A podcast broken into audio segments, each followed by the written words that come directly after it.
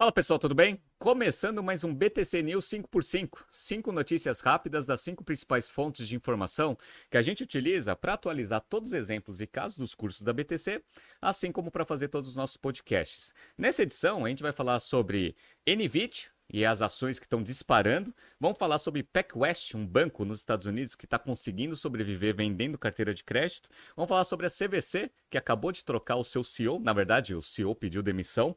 Vamos falar sobre a Meta, ainda demitindo bastante gente no mundo inteiro, inclusive no Brasil. E vamos falar também sobre o rebaixamento da nota de crédito do SoftBank. Se você gosta das nossas análises, por favor, dê um like nesse vídeo. E se você puder compartilhar as nossas análises com pessoas que possam fazer bom uso delas, a gente agradece. Bom, como já é de costume, em todo BTC News 5x5, eu leio os comentários dos vídeos da semana. Então, começando com o BTC News 5x5 da semana passada, o João Paulo fez o seguinte comentário. Fala, Renato. Mesmo com a Stone reportando resultados acima do guidance e do consenso do sell-side, as ações caíram no dia seguinte. O que explica essa queda? Uma das ações seria que o resultado já estaria precificado? Neste caso, o que justificaria a disparidade relevante entre investidores e o sell side? Grande abraço e obrigado pelas ótimas análises. Muito obrigado, João Paulo. Como eu costumo dizer para os meus alunos aqui de todos os cursos que eu ministro de valuation, se você quer ver um bom índice preditor do que, que vai acontecer com o comportamento das ações, é o ROIC. Return on Invested Capital. O ROIC fechado da Estônia no final de 2022 girava em torno de 27%. Sabe quanto que foi esse ROIC com os resultados divulgados no primeiro trimestre? Estou mostrando aqui, ó, 18%. Ah, então para quem está vendo aqui no YouTube e no Spotify, eu estou mostrando 18,10%, ou seja, uma tendência de queda de ROIC nesse primeiro trimestre, dado que o custo médio ponderado de capital está se mantendo constante, dado que as taxas de juros não estão se movimentando para baixo, você tem uma perspectiva de geração de valor econômico futuro menor, e isso tem um ajuste direto no valor das ações. Entendeu? Tá? Então, ROIC em queda, eventualmente um impacto nas ações é o que você espera dessa tendência. Então, muito obrigado, João Paulo, pelo comentário. O Stanley fez o seguinte comentário: sempre muito bom. Muito obrigado, Stanley, aqui pelo comentário. Aí eu fiz um vídeo aqui sobre a Meta, que recebeu uma multa de 1,2 bilhão de euros aqui por é, pegar dados da Europa e mandar para os Estados Unidos. Aí o Carlos Gomes colocou o seguinte comentário: Muito obrigado pelo conteúdo, muito obrigado, Carlos, pelo comentário.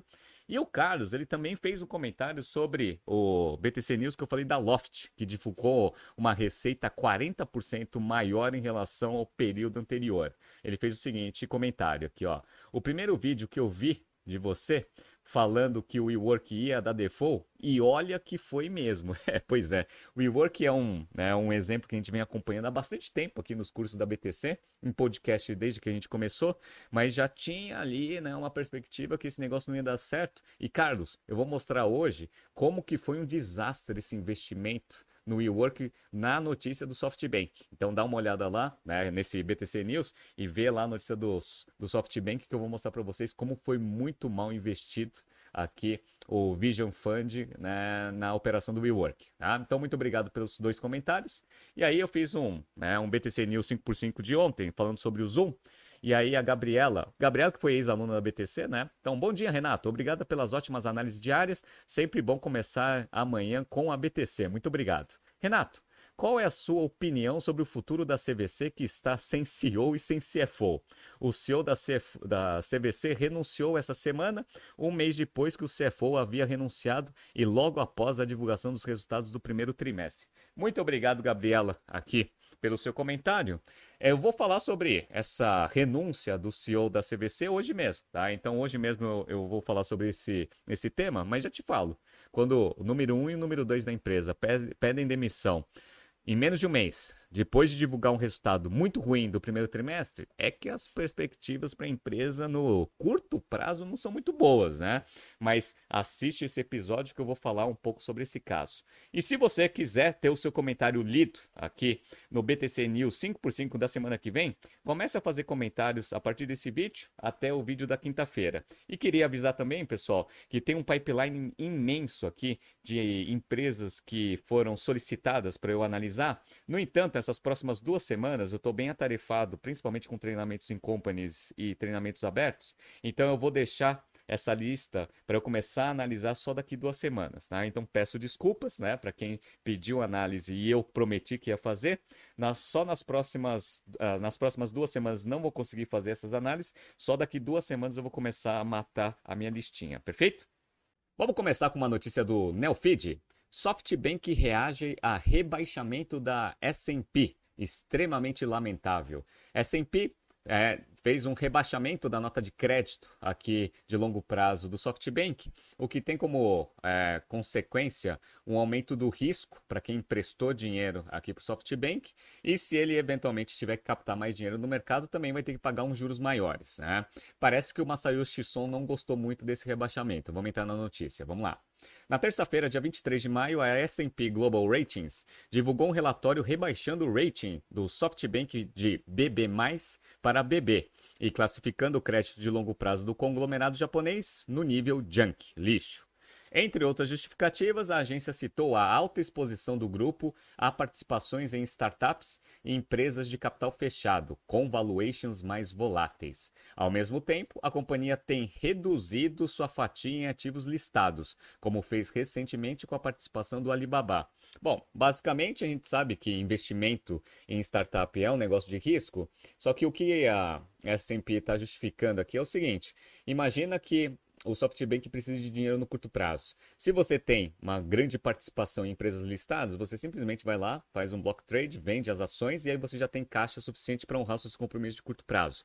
No entanto, quando a sua, né, os seus investimentos estão mais concentrados em empresas de capital fechado, já não é mais tão rápido assim para você conseguir transformar um investimento em dinheiro. E por isso, essa exposição maior para empresas de capital fechado traz um risco maior também para a operação do SoftBank. Vamos lá. E outra, os resultados operacionais do SoftBank também não estão sendo muito bons, não. Vamos lá. Entre janeiro e março de 2023, o fundo em questão apurou uma perda de 660 bilhões de ienes, ou seja, 5 bilhões de dólares, seu quarto prejuízo trimestral consecutivo.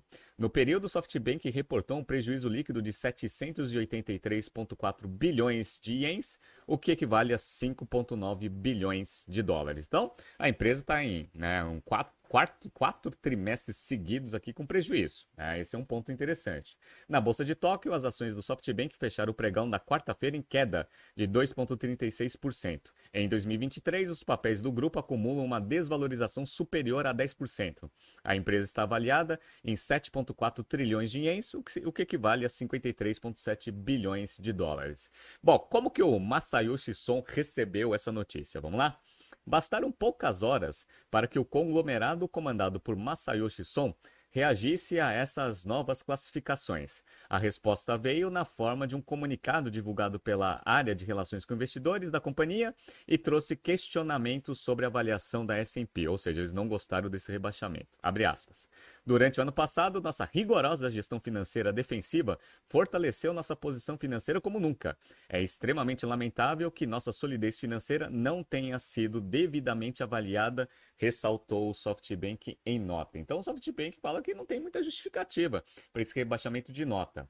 Para reforçar esse posicionamento, o grupo citou que sua posição de caixa evoluiu 2,3 trilhões de ienes em 31 de março de 2022, fim do exercício fiscal, para 5,1 trilhões aqui de ienes no ano fiscal encerrado no dia 31 de março de 2023. Então, basicamente, o que ele está falando é: nosso caixa aumentou de 2,3 trilhões de ienes para 5,1.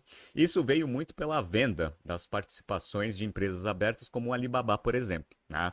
Só que é aquele negócio, se você está vendendo e está tendo liquidez, você vai precisar gastar essa liquidez para honrar os seus compromissos de curto prazo. No entanto, você continua tendo aquele risco de maior concentração dos seus investimentos ainda serem empresas de capital fechado. Ah, então esse que é o, o argumento aqui da S&P. Abre aspas. Esse valor é suficiente para cobrir os resgates de títulos pelos próximos seis anos, não havendo preocupação com resgates de dívida, observou o SoftBank no documento, citando ainda que, nesse intervalo, sua dívida líquida de juros, com juros, foi reduzida de 3 trilhões de ienes para 1,7 trilhão de ienes. Qual é a expectativa? A expectativa é que o SoftBank está preparando a abertura de capital da ARM, né, que é uma empresa de semicondutores é, com sede na, no Reino Unido, se eu não me engano. E aí eles acreditam que, dado que existe uma demanda muito forte por semicondutores agora, esse IPO vai ser muito bem sucedido e aí eles vão conseguir um MOIC interessante e vai conseguir reforçar bastante o caixa. A ideia aqui é que, caso seja feito esse IPO, eles peçam para a S&P fazer uma nova revisão. Teoricamente, eles voltam a ter um grau de um grau de, de risco um pouco menor do que foi agora divulgado pela S&P.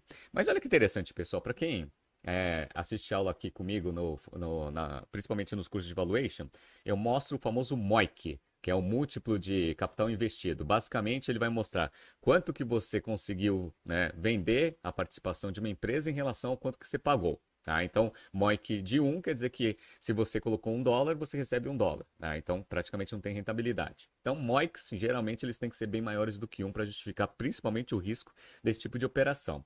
E o SoftBank, a gente sabe que ele tem dois grandes fundos de investimento em startups. Tem o Vision Fund 1 e o Vision Fund 2. Para quem está vendo no YouTube e também no Spotify, eu estou mostrando aqui qual é a posição do dia 31 de março, que foi a última divulgada pelo SoftBank, do Vision Fund 1. Eu não sei se vocês estão vendo aqui, ó, o MOIC, ele está de 1.1.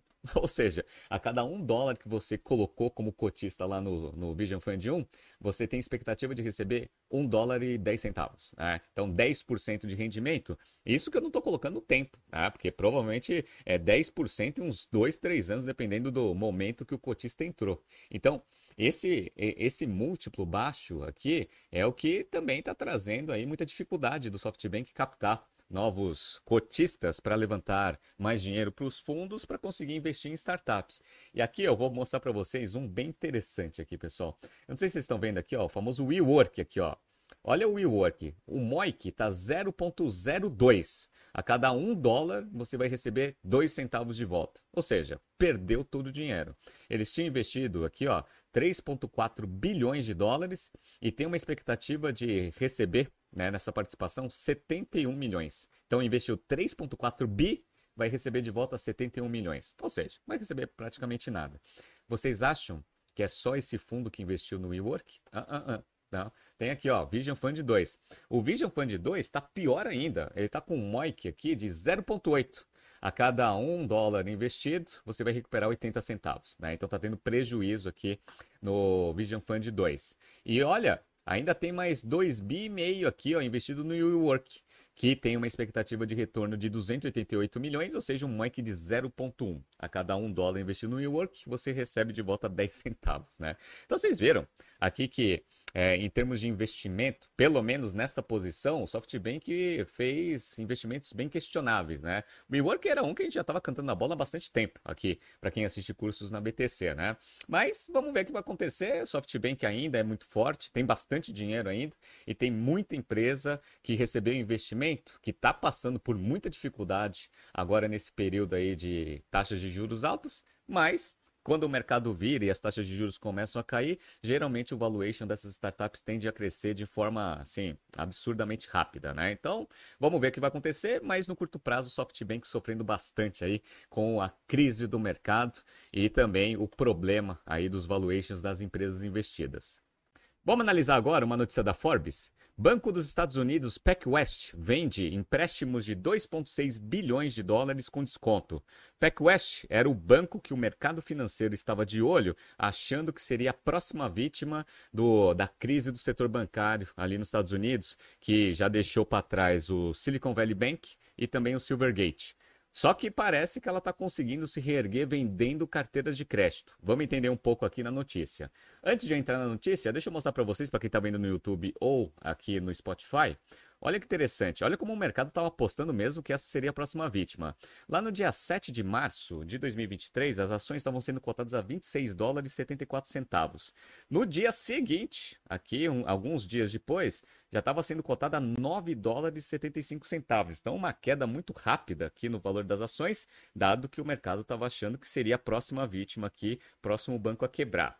Vamos entrar agora na notícia. PacWest Bank Corp, um dos bancos que buscam sobreviver à crise bancária regional dos Estados Unidos, disse nesta segunda-feira, dia 22, que concordou em vender uma carteira de empréstimo no setor imobiliário de 2,6 bilhões de dólares com desconto, uma tentativa de melhorar seu balanço patrimonial. Basicamente, o que acontece? Os bancos eles vão fazendo empréstimos e aí tudo que você tem que receber dos empréstimos concedidos para mercado, você compõe o que a gente chama de carteira de crédito. Então, nesse caso aqui, ele tinha 2,6 bilhões de dólares para receber de empréstimos concedidos no passado. Quando um banco ele precisa de dinheiro no curto prazo, que provavelmente vários correntistas começaram a resgatar dinheiro, a empresa ficou sem caixa e ela precisava levantar caixa de alguma forma. Como que você faz isso se você é uma, um banco? Você pega uma carteira de crédito e tenta vender para alguma outra instituição. No entanto, essa outra instituição ela pode até comprar essa carteira de crédito, aí todo mundo que tinha empréstimo com o PacWest agora vai ter que devolver dinheiro para quem comprou essa carteira de crédito, só que ele vai pedir um desconto. Por quê? Porque não foi a empresa empresa que avaliou o risco, nem sabe é, quais são as empresas ali que receberam é, os empréstimos. Então, se você está vendo que um banco está no aperto, né, tentando vender uma carteira de crédito para levantar caixa, e você não fez análise de crédito dentro dos seus critérios, você sempre vai pedir um desconto. Vamos ver quanto que foi esse desconto? Vamos lá. O banco perdeu 3 quartos do seu valor de mercado desde a crise bancária regional, que começou no dia 8 de março, perdendo 16,9% da sua base total de depósitos no início e vem tentando recuperar parte dela. Então teve corrida bancária lá. PacWest vendeu 74 empréstimos para construção imobiliária com um saldo pendente de 2,6 bilhões de dólares para a empresa do setor Kennedy Wilson, por 2,4 bilhões, com desconto de 200 milhões de dólares, mostrou um documento regulatório nessa segunda-feira. Então, essa Kennedy Wilson, ela assumiu essa carteira de crédito, só que ela quis pagar 2,4, então tem 200 milhões ali de desconto, que vai ser a rentabilidade, fora toda a parte de juros, que essa Kennedy West vai receber assumindo essa carteira de crédito. Do lado do PacWest, agora entra 2,4 bilhões no seu caixa, que vai ajudar ali na liquidez de curto prazo. Né? Vamos lá. A transação deve ser concluída em várias etapas durante o segundo trimestre e início do terceiro trimestre, disse o PacWest. O banco também disse que está explorando a venda de sua carteira de empréstimos financeiros de 2,7 bilhões de dólares que espera ser concluída até o próximo mês. Então, além dessa transação de 2,6, que ela vai receber 2,4, ainda tem mais 2,7 bilhões ali em carteira de empréstimo, que ela também vai procurar alguma instituição interessada em comprar isso. Também provavelmente vai vir com desconto. Então, pelo menos aqui o PacWest está conseguindo né, andar ali é, de lado na sua operação com as próprias pernas, sem ajuda intensiva ali dos órgãos regulatórios e do, do, do Tesouro Americano, Vamos ver se essa crise bancária já se estabilizou. Isso daí traz, vai trazer, obviamente, né, um alento aí para o mercado que eventualmente essa crise já deve ter passado. No entanto, a gente sabe que está com aquele problema do teto da dívida nos Estados Unidos. Isso também pode causar um colapso no sistema financeiro nos Estados Unidos e também mundial, tá? dado que é a referência de risk-free do mundo inteiro e todos os países praticamente têm um pouco de título de dívida dos Estados Unidos que pode entrar em default. Vamos ver o que vai acontecer, mas pelo menos em termos de é, gestão operacional, o PacWest está muito melhor do que os outros bancos, está conseguindo levantar dinheiro no curto prazo vendendo essas carteiras de crédito. Vamos ver se a crise já passou. Vamos analisar agora essa notícia do Bloomberg Linha. Meta faz novas demissões no Brasil e no mundo e avisa funcionários por e-mail. A Meta vem, naquele ano de eficiência, reduzindo bastante seu quadro de funcionários globalmente e isso vem afetando também a Operação Brasil. Vamos entrar um pouco na notícia, mas vamos ver o, o subtítulo aqui. Ó. Big Tech cortou mais de 100 pessoas no país desde novembro, segundo o Bloomberg Linha apurou. A empresa apontou o comunicado de Zuckerberg dizendo que este é o ano da eficiência. Então vamos entrar na notícia aqui. Ó. As demissões realizadas pela Meta Holding, é, proprietária do Facebook, desde novembro atingiram mais de 100 pessoas da equipe do Brasil. Segundo o Bloomberg apurou, nesta quarta-feira, dia 24, a empresa fez uma nova onda de cortes no mundo, incluindo o Brasil.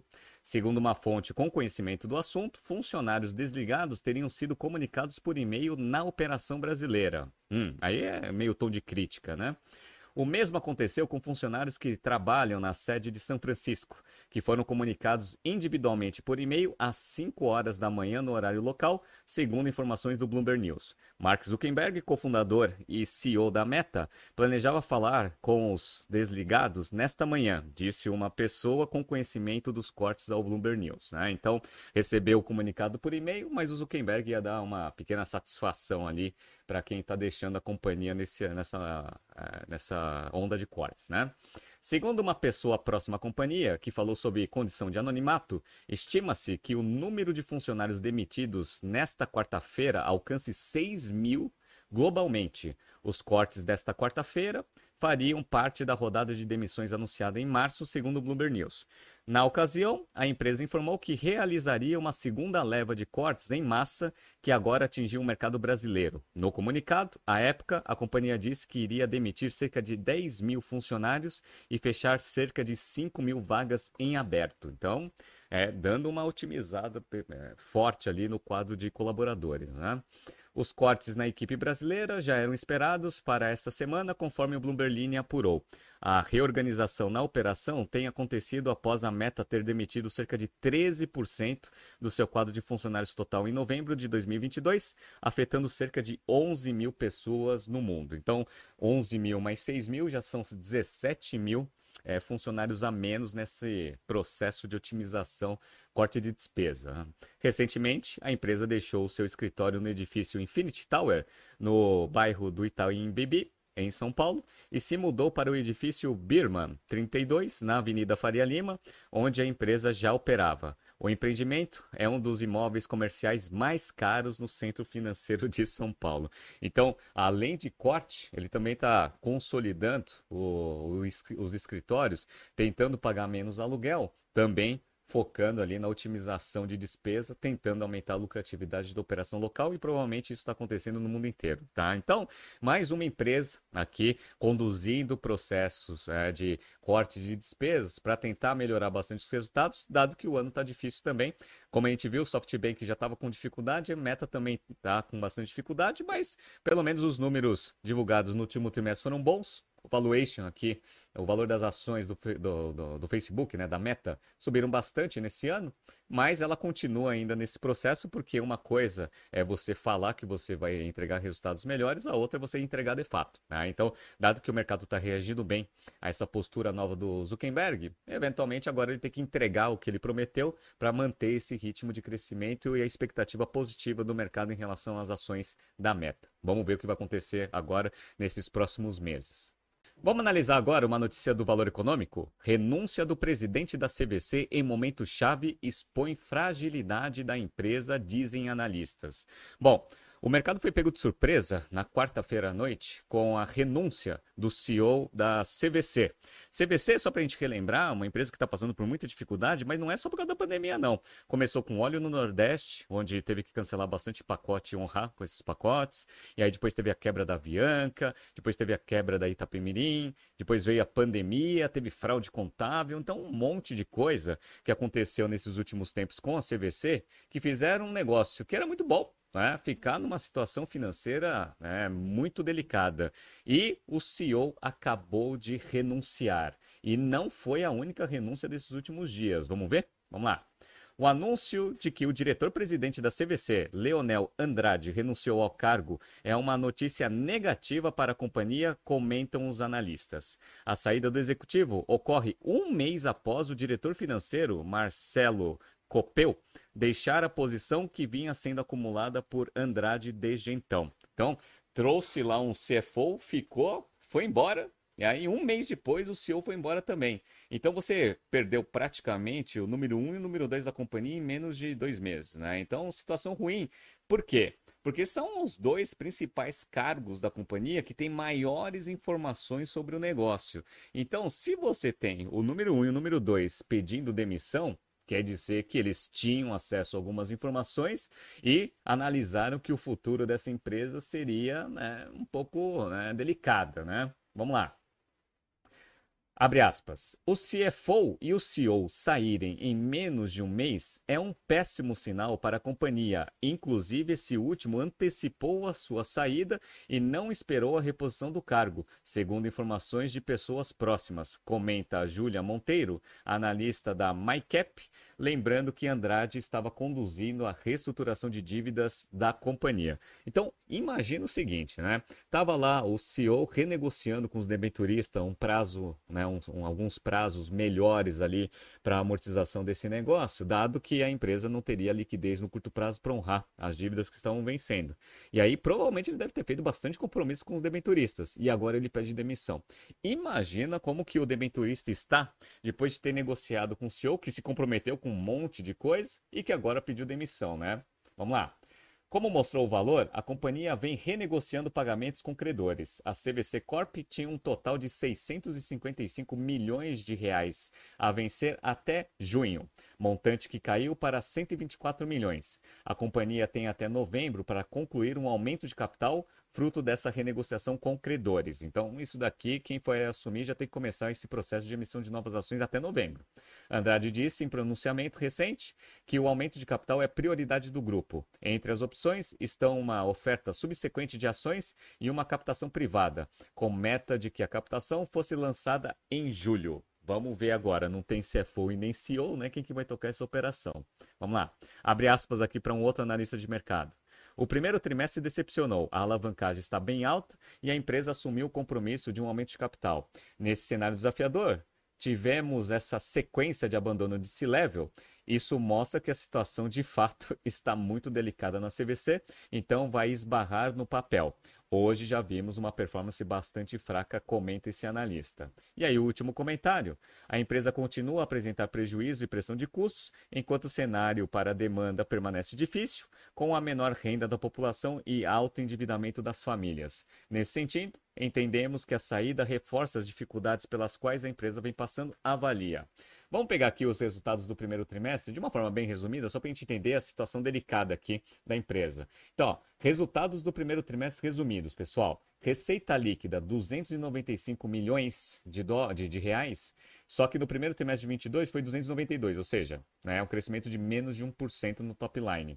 No entanto, o EBITDA caiu 52,5%, passando de 33 milhões para 15 milhões. E o prejuízo líquido aqui diminui um pouco, mas ainda está em prejuízo a companhia. Era 166 milhões de prejuízo no primeiro trimestre de 22, 128 milhões de prejuízo aqui no primeiro trimestre de 23. Então, primeiro trimestre mostrou margem ali, EBITDA menor, e prejuízo um pouquinho menor do primeiro trimestre, mas ainda em prejuízo. Só que outra coisa que prejudicou bastante aqui a saúde financeira de curto prazo da companhia, ela queimou caixa das atividades operacionais. Ela queimou quase 200 milhões nas atividades operacionais nesse primeiro trimestre, contra uma geração de 86 milhões no primeiro trimestre de 22. Então queimou caixa. Prejuízo, queima de caixa, posição de liquidez da empresa fica comprometido. Quando vocês olham aqui o balanço patrimonial, a gente vê que a posição de ativos circulantes na empresa no dia 31 de março era de 1,7 bilhão de reais. Quanto que ela tem de passivo circulante? 3 bilhões. Então, índice de liquidez corrente abaixo de 1, o que causa né, aquela análise de que a liquidez de curto prazo da empresa está comprometida, consequentemente, o risco de ela entrar numa recuperação judicial aumenta bastante. E aí, junta essa análise com a saída do CEO e a saída do CFO, provavelmente alguma coisa tem que acontecer em termos de emissão de ação, mas tem que ver se o mercado consegue absorver essas emissões de ação no valor que eles precisam para conseguir se sair dessa situação e eventualmente algum aporte privado aí de alguma instituição parceira aqui da CVC. Acho muito difícil isso acontecer, principalmente por causa da falta de confiança que o mercado tem agora, né, com o papel e com a empresa. E olha as ações aqui, ó. Eu estou gravando aqui na quinta-feira, as ações já estão em queda aqui de 3,5%, isso no início do pregão. A tendência é que essa queda se estenda aí durante o dia, vamos ver o que vai acontecer. E para quem está vendo aqui no YouTube e no Spotify, as ações iniciaram o ano aqui uh, sendo cotadas a R$ 4,25, atualmente estão sendo cotadas a R$ 2,72, uma grande destruição de valor, porque a situação financeira continua delicada e agora, sem o número 1 um e o número 2, as dúvidas elas estão muito fortes em relação né, ao médio prazo dessa companhia. Vamos ver o que vai acontecer. Vamos finalizar esse BTC News 5x5 analisando uma notícia do Brasil Journal. A ação da Nvidia explode com demanda por chips de inteligência artificial. A Nvidia é uma empresa de 30 anos que desenvolve GPUs, que são os processadores mais poderosos do mercado, e a demanda por processamento poderoso de várias aplicações que estão ganhando bastante mercado estão puxando a demanda da Nvidia, que está trazendo uma perspectiva positiva aqui para a companhia. Vamos entender um pouco o que a Nvidia faz e aí depois a gente entra nos detalhes dos financials divulgados para mercado na notícia, né? Vamos lá. Com sede em Santa Clara, no coração do Vale do Silício, a NVIDIA surgiu há exatas três décadas, em abril de 1993. Um dos seus fundadores foi o engenheiro Jensen Huang, que nasceu em Taiwan, mas emigrou com a família para os Estados Unidos quando ele tinha 9 anos. Hoje, aos 60 anos, Huang é presidente e CEO da companhia. Vamos lá. Ao longo dos anos, a NVIDIA trouxe inovações que aprimoraram os recursos de computação gráfica, desenvolvendo arquitetura de processadores, softwares e plataforma de programação que permitem a produção de animações com muito realismo. No princípio, o principal mercado da empresa foi a indústria de games. A capacidade desenvolvida nas soluções de problemas complexos deu à empresa um papel de liderança na criação das GPUs, que são as Graphics Processing Units, os processadores mais potentes do mercado. As versões mais recentes estão agora no centro nervoso dos modelos de linguagem de grande escala, como o ChatGPT. Então, inteligência artificial, do jeito que a, o ChatGPT faz, exige muito processamento, que um CPU tradicional não consegue processar em tempo hábil. Então, você tem que ir para uma alternativa que são as GPUs, que a NVIDIA está muito bem posicionada no mercado. Só para vocês terem uma ideia, quanto custa cada chip? Vamos lá. Os seus chips de mais alta performance, o A100 e o mais recente H100, são as engrenagens físicas, o hardware do ChatGPT e de outros aplicativos de inteligência artificial generativa. Não se sabe o número preciso, mas estima-se que, para rodar o ChatGPT, os servidores da Microsoft precisam de ao menos 10 mil chips da NVIDIA e cada um deles custa no varejo algo em torno de 10 mil dólares. Então imagina, só para rodar o chat GPT você precisa de 10 mil chips que tem um valor de varejo 10 mil dólares. Então imagina o quanto que a NVIDIA não está ganhando de dinheiro vendendo esses processadores para quem quer fazer aplicação igual o chat GPT, né? Em dezembro, a Petrobras começou a operar o Pegasus, um supercomputador com mais de 2 mil chips A11, a 100 da NVIDIA. Então, todo mundo que precisa de muito processamento para esse tipo de aplicação vai precisar dos chips da NVIDIA. E por isso que a NVIDIA está com né, uma perspectiva tão boa. Vou mostrar para vocês também, lá quando eu mostrar o gráfico da ação, que para minerar Bitcoin, a galera gosta de usar também as placas da NVIDIA, mas depois eu mostro para vocês. Vamos entrar agora na notícia.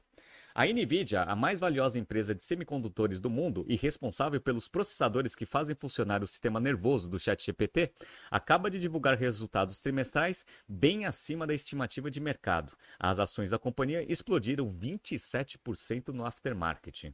A empresa reportou um faturamento de 7,19 bilhões de dólares ante um consenso de mercado de 6,52 bilhões. Então bateu né, bastante oh, as estimativas dos analistas de Wall Street e informou um guidance de 11 bilhões de dólares no segundo trimestre, um recorde. O lucro por ação ficou 1 dólar e 9 centavos, mais de 18% acima da expectativa de 92 centavos por ação. As vendas foram impulsionadas justamente pela demanda pelos processadores de última geração, os mais utilizados nos sistemas de inteligência artificial generativa. A, a Nvidia informou que o desempenho no trimestre foi puxado pela venda dos seus chips para companhias de computação em nuvem e grandes empresas provedoras de serviços de internet. O resultado reflete o avanço dos investimentos nos sistemas aqui de serviços de inteligência artificial. A ação da empresa mais do que dobrou desde o início do ano.